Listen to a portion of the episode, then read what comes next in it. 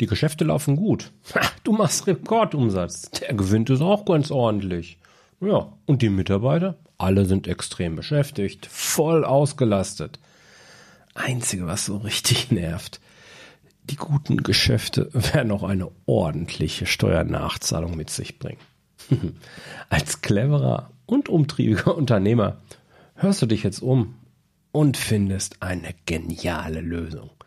Du meldest einfach eine Investition beim Finanzamt an und minderst so schon für das laufende Jahr deine Steuerlast.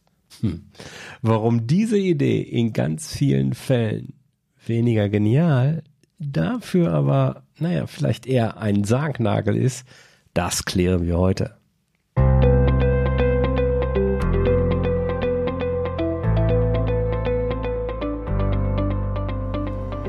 Herzlich willkommen bei Auf Gewinn programmiert, dem Podcast für Unternehmer, die nicht unbedingt schnell erfolgreich sein wollen, dafür aber dauerhaft erfolgreich.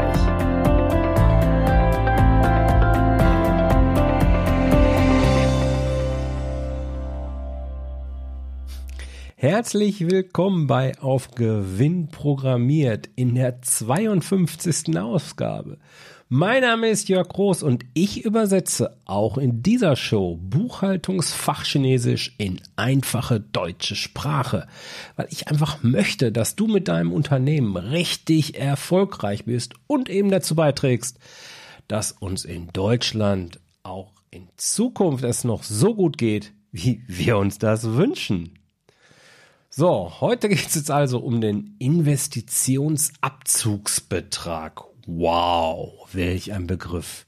Ja, nu, das ist ein mh, hm, steuerlicher Kniff, könnte man sagen, den ich gerade so in meinem Umfeld aktuell in den letzten Wochen immer mal wieder gehört habe. Also wirklich mehrfach. Und ganz ehrlich, nicht immer war ich genauso begeistert von der Idee wie mein Gegenüber.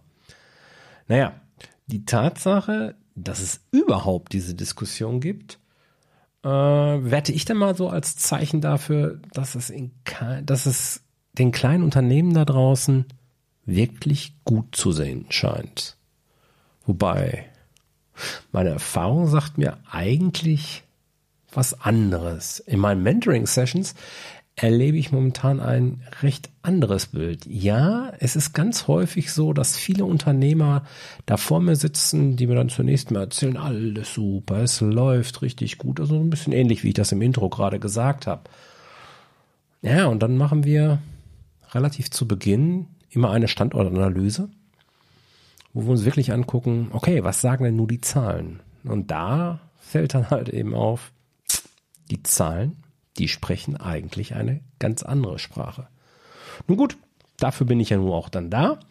Und ich übersetze dann eben die Sprache der Zahlen in einfaches Deutsch. Und ganz ehrlich, bis jetzt haben wir auch immer noch coole und tolle Lösungen gefunden, mit der der Unternehmer dann auch wirklich richtig glücklich war. Naja, in einer meiner letzten Mentoring-Sessions, da war das dann auch so, dass genau diese Idee an mich rangetragen wurde. Jörg, was hältst du eigentlich davon, wenn wir jetzt einen Investitionsabzugsbetrag anmelden? Wow, habe ich gedacht. Weißt du überhaupt genau, was das ist? Nun, also zunächst mal, bevor ich jetzt hier so ein bisschen ins Detail gehe, ich mache natürlich keine steuerliche Beratung. Und ganz ehrlich, einige Details, die werde ich hier auch ganz sicher eben gar nicht erst ansprechen. Also wenn du dich mit dem Gedanken trägst, einen Investitionsabzugsbetrag in deinem Jahresabschluss einzubauen, sprich mit deinem Steuerberater, mach das gemeinsam mit ihm. Auf keinen Fall jetzt auf Basis dieser Entscheidung, äh, dieser Folge hier entscheiden. Was ist die Idee hinter diesem Konstrukt? Naja gut, ein Unternehmer, nehmen wir an, ein Unternehmer erzielt gute Gewinne und plant sowieso für die nächsten zwei bis drei Jahre eine größere Investition. Das könnte jetzt äh, eine Fahrzeugflotte sein, die ersetzt werden muss. Das könnten neue Maschinen oder eben auch von mir aus Büromöbel sein. Sagen wir mal, mm, der Unternehmer weiß jetzt vielleicht sogar noch gar nicht genau die Details, außer dass es so irgendwie, keine Ahnung, rund 100.000 Euro an Investitionsräume zusammenkommen können. Und nun bietet uns Paragraph 7 Einkommensteuergesetz uns Unternehmer jedenfalls dieser Paragraph die Möglichkeit, 40 Prozent dieser Investitionssumme, also 100.000 Euro in dem Beispiel, bereits im aktuell laufenden Jahr gewinnmindernd anzusetzen, obwohl die Investition ja selbst erst irgendwie in den nächsten zwei bis drei Jahren erfolgen wird. Heißt also, 40.000 Euro können maximal, also du hast da so ein Wahlrecht dann halt eben, zwischen 0 und 40 Prozent darfst du da wählen, kannst du auf deinen Gewinn eben anrechnen und damit eben dann auch die Steuerlast eben mindern. Eigentlich total genial. Falls du jetzt ein paar Details noch mehr dazu haben willst, ich habe dir einen Artikel dort rausgesucht, ähm, den packe ich dir einfach mal in die Show Notes. Da kannst du dich dann noch mal ein bisschen weiter einlesen, bevor du mit dem Steuerberater sprichst. Aber warum oder sagen, andersrum. Welche Voraussetzungen gibt es denn nun dafür? Darf wirklich jeder diesen Betrag einfach so ansetzen? Nee, da war eben nicht. Das eine ist, wenn du bilanzierungspflichtig bist, wenn du nicht weißt, wann und wie das ist, packe ich dir auch noch mal einen Link in die Show Notes, wo habe ich schon mal eine Podcast-Folge zugemacht im Rahmen meines Crash-Kurses. Ähm, also wenn du ein bilanzierungspflichtiges Unternehmen bist, also eine Bilanz erstellt, dann darf dein Betriebsvermögen, der Wert, der aktuell ausgewiesene Wert des Betriebsvermögens, also der Dinge, die du dir gekauft hast für dein Unternehmen, nicht größer als 235.000 Euro sein. Gilt zumindest aktuell, Stand Jahr 2019.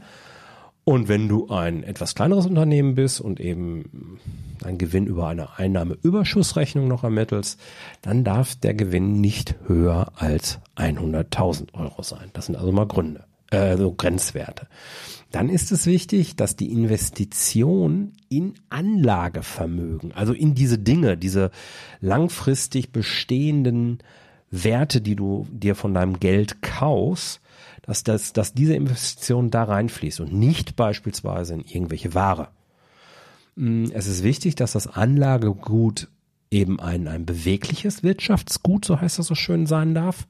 Ähm, das heißt, du darfst jetzt hier nicht irgendwie ein Gebäude kaufen oder irgendwelche Rechte, Lizenzen, Patente, irgendwie so etwas. Und mindestens 90 Prozent der Nutzung muss im darauffolgenden Jahr zumindest mal betrieblich sein. Das sind mal so die wichtigsten Voraussetzungen, die dafür da sein dürfen, damit der Investitionsbetrag überhaupt eine gute Idee für dich sein kann.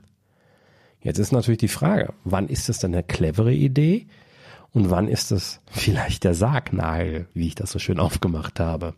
Weil es gibt kein Pauschalurteil. Natürlich gibt es gute Anwendungsfälle, aber es gibt eben auch schlechte Anwendungsfälle und genau davor möchte ich dich eben bewahren. Also wann ist es clever? Clever ist es zunächst mal, wenn du als Unternehmer diese Investition tatsächlich so oder so planst. Und wenn du heute schon weißt, dass mittelfristig, also so für die nächsten zwei bis drei Jahre mindestens, eine wirklich sehr, sehr gute Geschäftslage äh, zu erwarten ist.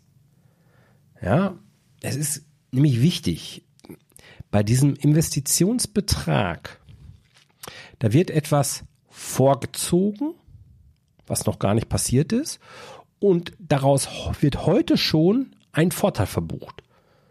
Also die, die aktuelle Situation wird mit einem zukünftigen Ereignis geschönt. Ich, ich finde, das klingt irgendwie strange, oder? und ich weiß auch nicht, wie es geht, wie es dir geht, aber bei mir kommen da ja so ein bisschen die Fußnägel hoch. Denn jetzt mal ganz pauschal gesprochen, ich kann auch einfach nichts Gutes daran erkennen, wenn ich mir heute schon Vorteile sichere und gerade Wetten mit dem Finanzamt auf die Zukunft abschließe, die aber im Prinzip zumindest ein Stück weit auf dem Prinzip Hoffnung basieren. Klar, unter der Voraussetzung, genau zuhören, unter der Voraussetzung, dass langfristige Aufträge vorliegen, die Liquiditätsreserve bei mehr als einem Jahr liegt. Ja, ich sage jetzt hier wirklich mehr als ein Jahr. Und mindestens 20 Prozent Gewinn, nicht Rohertrag, Gewinn erwirtschaftet wird. dann könnte der Investitionsabzugsbetrag eine spannende Idee für dich sein.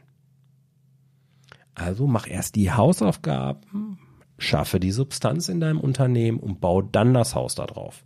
Ja, verseuch nicht schon dein Fundament.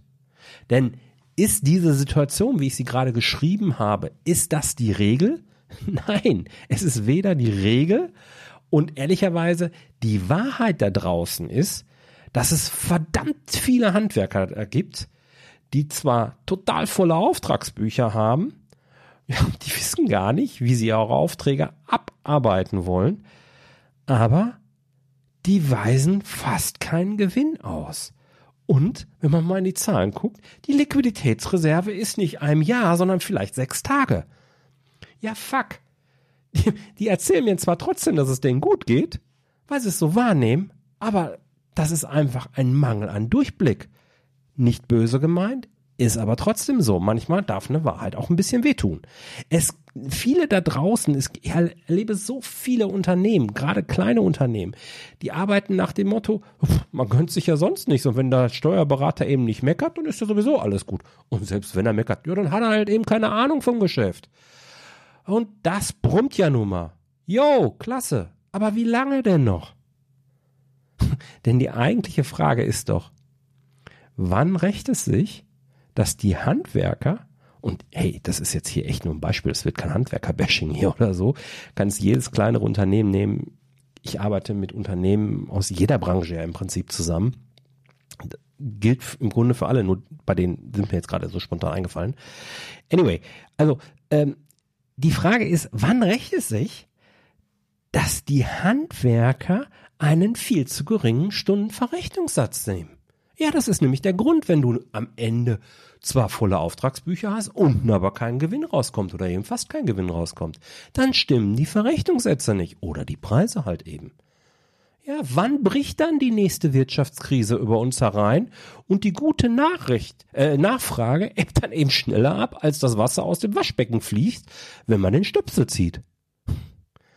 Ja. Und wenn es dann soweit kommt, wird die eigentlich vor eineinhalb Jahren fest eingeplante Investition wieder abgesagt. Ist auch nicht schlimm. Nö, ist auch nicht schlimm. Finanzamt ändert dann eben den Steuerbescheid für das entsprechende Jahr und verlangt eine entsprechende Steuernachzahlung. Plus sechs Prozent Zinsen natürlich. Großartige Idee, denn jetzt wird es in vielen Fällen heißen, gute Nacht. Ja, natürlich habe ich das wieder in meiner eigenen Art so ein bisschen überzeichnet. Aber was darfst du daraus lernen? Ich bin ein fest davon überzeugt, ein großer Freund davon. Spiele nicht mit der Zukunft.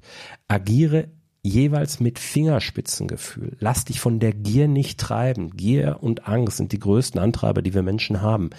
Sei clever. Sei ein Unternehmer, der sich Verantwortungsbewusstsein. Und zu Verantwortung gehört eben auch, dass du genau verstehst, was dein Unternehmen dir mit deinen Zahlen sagen möchte. Das gehört einfach dazu. Das ist dein Job. Das ist nicht der Job vom Steuerberater, das ist dein Job. Du bist der Unternehmer. Du bist der Experte. Du musst wissen, was passiert wirklich in deinem Unternehmen mit deinen Zahlen. Nur dann kannst du es wirklich erfolgreich steuern. Solltest du dich jetzt hier auf dem Gebiet noch ein bisschen unsicher fühlen, dann melde dich einfach bei mir. Wir schauen dann gerne mal zusammen, wie wir da irgendwie helfen können, was ich, was ich da für dich tun kann und ob das Ganze irgendwie zusammenpasst. Ich packe dir dazu einen entsprechenden Link in die Show Notes. Apropos Show Notes, die Show Notes zu dieser Folge findest du wie immer unter jörg-roos.com slash 052 oder in der App mit der du gerade diesen wunderschönen Podcast gehört hast.